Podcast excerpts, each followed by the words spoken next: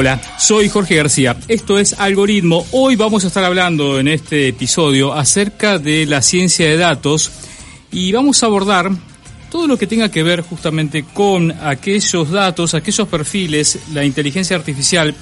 Y tenemos la posibilidad hoy de hablar con alguien que está al frente de ciencia de datos en Colevi, S.A., Juan Carlos Vázquez. Juan Carlos, gracias por estar en contacto con nosotros. ¿Cómo estás? Hola, ¿cómo están? Muchas gracias por darme la oportunidad de participar. Bueno, contanos, ¿qué estás haciendo en Corevi? Mira, eh, actualmente yo estoy acá en Corviay trabajando como líder del, área de ciencia de datos. Tenemos un, equipo de alrededor de 20 personas trabajando acá en Córdoba, en, solo en el área de ciencia de datos. Y también tenemos alrededor de 10 personas trabajando en Buenos Aires. ¿sí? Eso en cuanto al área de ciencia de datos. Eh, nuestra empresa nace originalmente desde los datos, hace alrededor de 12 años, pero nacemos con otro área que es el área de inteligencia de negocios. Este área es la ocupada fundamentalmente de ayudarle a los negocios a, eh, a través de la descripción de los datos actuales, eh, a tomar mejores decisiones de negocios, por supuesto basadas en datos. En este área, la empresa es el fuerte de la empresa, digamos, y tiene alrededor de 200 empleados, tanto en Buenos Aires como en Córdoba, Chile, Colombia, y ahora estamos abriendo en Miami.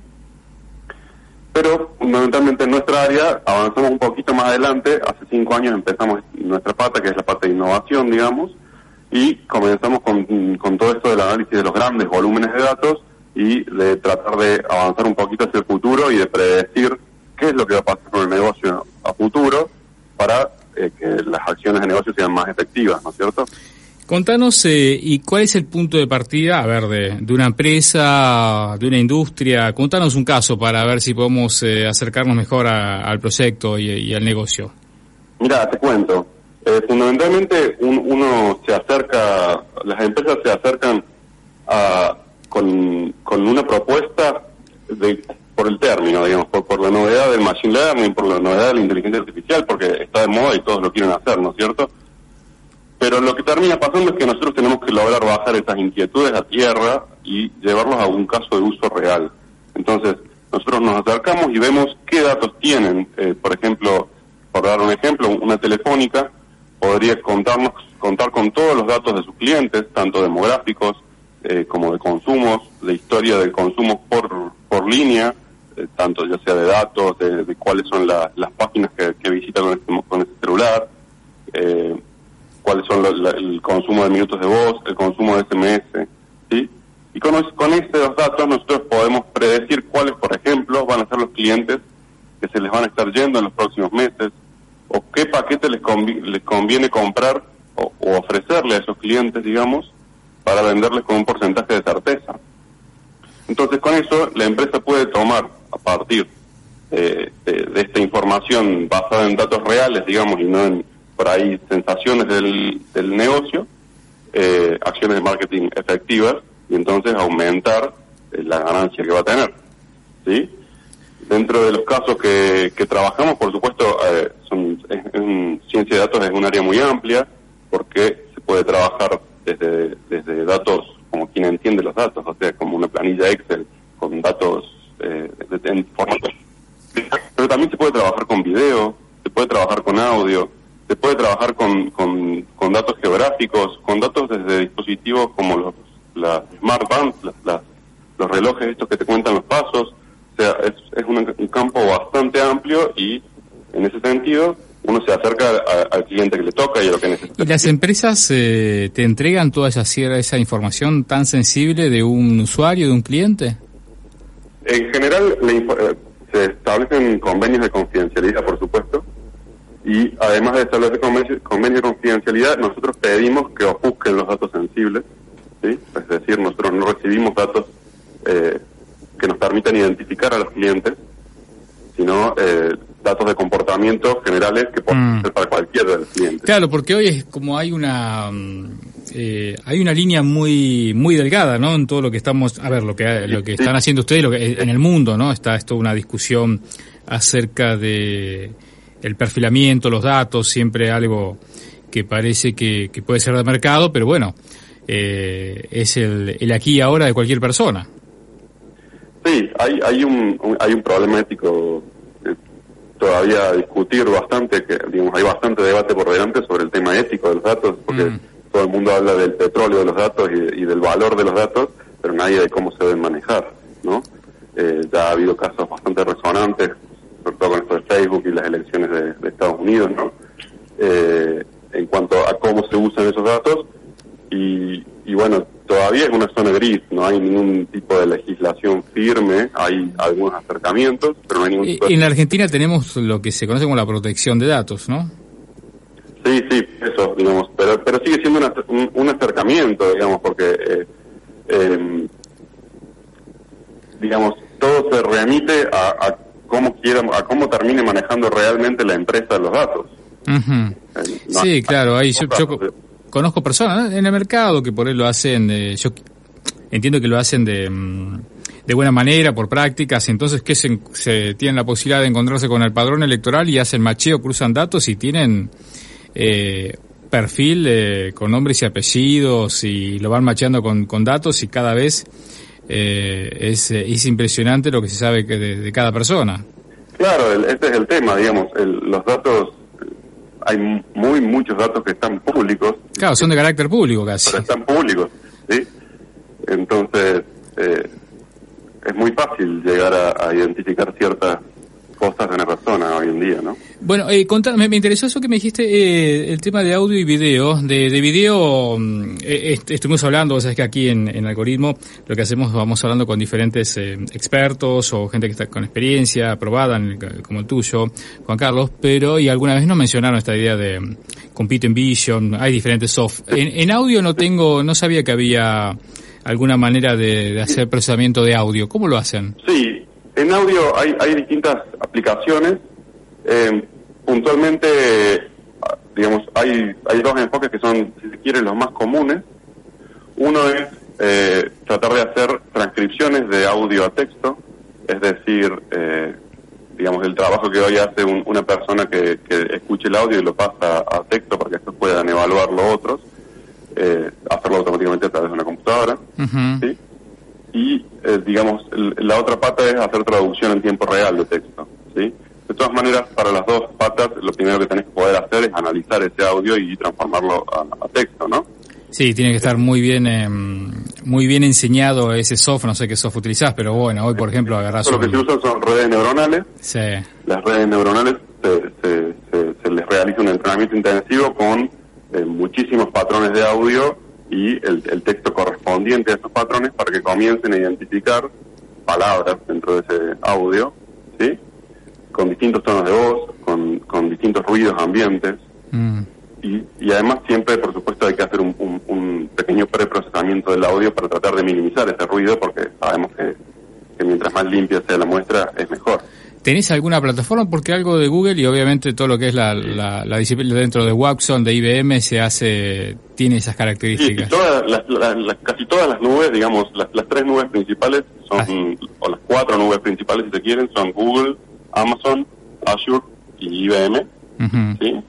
Las cuatro nubes tienen herramientas para, para realizar este, esta ¿Y en castellano cómo funciona? ¿Cómo? En castellano, en español, ¿cómo funcionan? Funciona muy bien y, y no solo no solo en español, digamos, eh, va, va a modismos del lugar, digamos. Ajá. Es distinto el español de Argentina que el español de Chile, el español de México y los toma los modismos.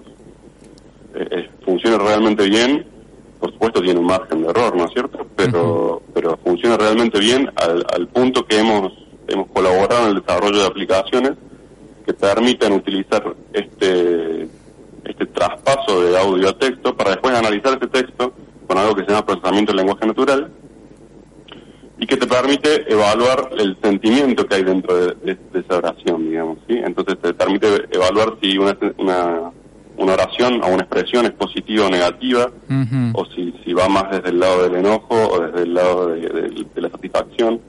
Y con eso se pueden eh, evaluar, la, la- por ejemplo, los reclamos que se hacen a una compañía telefónica.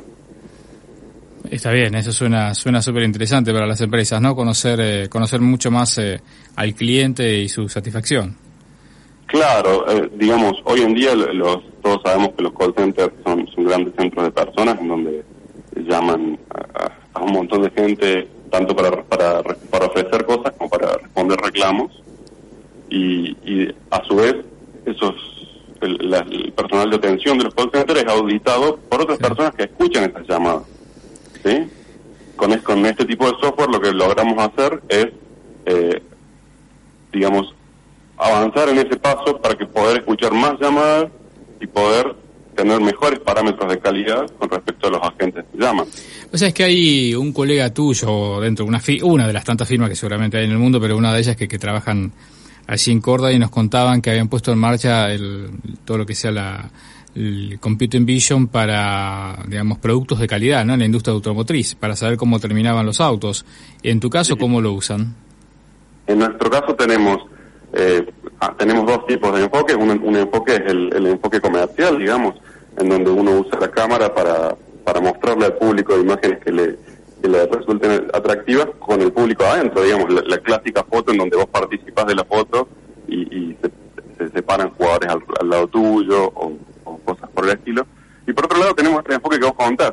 Tenemos cámaras en las que hemos puesto en líneas de montaje y entonces de esa forma podemos lograr identificar a través de, también de redes neuronales preentrenadas y, y, y, y con, con, con, ciertas reglas de negocio, digamos, siempre acá es importante el negocio, eh, podemos lograr identificar si la línea de si la, la, cadena de producción viene bien o si hay algún error. Y cuando mm. hay algún error, se puede levantar una alerta. Claro. Para evitar un desperdicio, digamos, porque si no, la, la, la, cadena de producción sigue funcionando, pero va a tener un desperdicio. Eh, ¿Qué, ¿Qué, es lo que están viendo para, para los próximos años? Y mmm, por lo menos ahí en, en la empresa que está llevando adelante, ¿qué, ¿cuáles son los, los, próximos desafíos? La verdad que ha avanzado tanto todo lo que es eh, el desarrollo sí, de, de, de, de Machine Learning, ¿no? La verdad que es que es, lo que comentas es, es, está súper bien, digamos, eh, avanzó tanto que por ahí en algunos casos es difícil estimar hacia dónde va a ir más. Mm. Eh, creo que creo que eh, va, va, a avanzar a meterse en todo, ¿sí? Yo particularmente, más allá de la empresa, hago investigación en, universidades y dentro de esta investigación estamos trabajando mucho en lo que es salud y en, métodos de detección de cáncer, por ejemplo, y, y, creo que mucho va a colaborar en esto que se llama medicina personalizada. La medicina personalizada es un poco hacer un, un panorama específico de cada paciente. Y, y, de esa forma hacer una mejor atención a cada paciente que sea específica en el paciente. Digamos, hoy en día las terapias son terapias a grupo, ¿sí? uh -huh. a todos la misma terapia. ¿sí? A través de, de, este, de, este, mecanismo de aprendizaje y de caracterización de cada individuo por, por, su lado, podemos hacer terapias dirigidas específicamente a cada individuo y darle específicamente a cada individuo lo que necesita. Entonces, creo que por un, un, una gran pata va a ir orientada hacia eh, lo que es salud, y después eh, creo que progresivamente esto va a ser una revolución, digamos. Esto se va sí, cuando llegue al Estado, ¿no? Y espero que sea en buenas manos, que cuando el Estado empiece a aplicar eh, ese tipo de, de tecnologías, eh, mira vos lo que se puede utilizar, ¿no? Desde el Estado con todo lo que tiene que ver con, con el tema de salud, seguramente en la parte social, conocer mucho más. Sí, sí, seguro. Eh, fundamentalmente, yo, yo en esto coincido con vos, tenemos que lograr hacer eh, un consenso ético, ¿no? Mm, sí, claro que sí. Lo, cómo se usa y cómo es, cuál es el buen uso y el mal uso y, y cómo, va, cómo actuamos ante el mal uso, porque es algo que se va a dar mucho y muy fácil. Bueno, ahí va, van a ser eh, personas como vos que se pongan de acuerdo y, y, no solamente acá en la Argentina, sino entiendo que ya hay este sí, debate, está en la región y está en el mundo. Uh -huh. Es un fenómeno mundial. El sesgo, ¿no? ¿Cómo vamos a evitar ese sesgo que, que, que está en todas partes, ¿no? Está en la tecnología, pero también está en, en diferentes lugares de cómo se va, se va armando. Eh, Juan Carlos, contanos un poco cómo, cómo te inclinaste por la ciencia de datos, cómo fue tu, tu carrera universitaria. Mira, te cuento, yo eh, acabo de ser gracioso porque en realidad yo soy veterinario. Ajá. Yo eh, empecé... Yo, es, toda una, es, es, toda una pregunta, ¿cómo llegaste de la veterinaria a la ciencia de datos? Mis padres son ingenieros de sistemas, sí. por lo cual tengo contacto con computadoras desde muy chiquito. Sí. Sé programar desde muy chiquito. Ah, bien. Pero bueno, en alguna etapa en el medio, no sé si rebeldía o qué fue, eh, terminé estudiando veterinaria. ¿Y te recibiste? Y, y me recibí. Ajá. Eh, eh, Sos una cruza entonces. Sí, sí. Partir de la veterinaria me metí en, en, una rama media extraña que se llama bioinformática. Sí. la bioinformática trabaja con, con, todo esto que te contaba, de la medicina para la salud, de la informática para la salud, digamos. Eh, y empecé a hacer investigación en, en cáncer en humanos. Ajá. ¿Sí? Genómica es ciencia de datos aplicada a la salud, digamos. el genoma de una persona es un ¿Y, nunca y nunca ejerciste?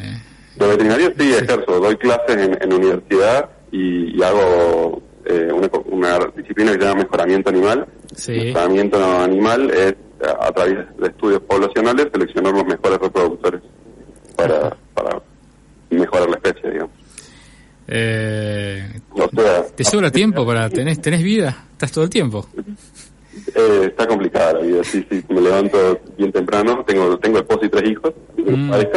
Pero eh, me levanto a las 7 de la mañana, dejo uno de los nenos en la escuela y a partir de ahí a, vuelvo a las 11 de la noche. O sea, se hace largo el día, pero pero bueno, la verdad es que, es, algo que, me apasiona y por suerte mi familia me, me soporta eh, y, bueno, se han dado las cosas para que, para que se pueda salir todo bien, digamos.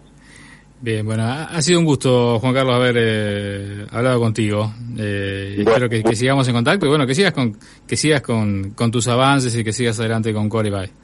Eh, Muchísimas gracias.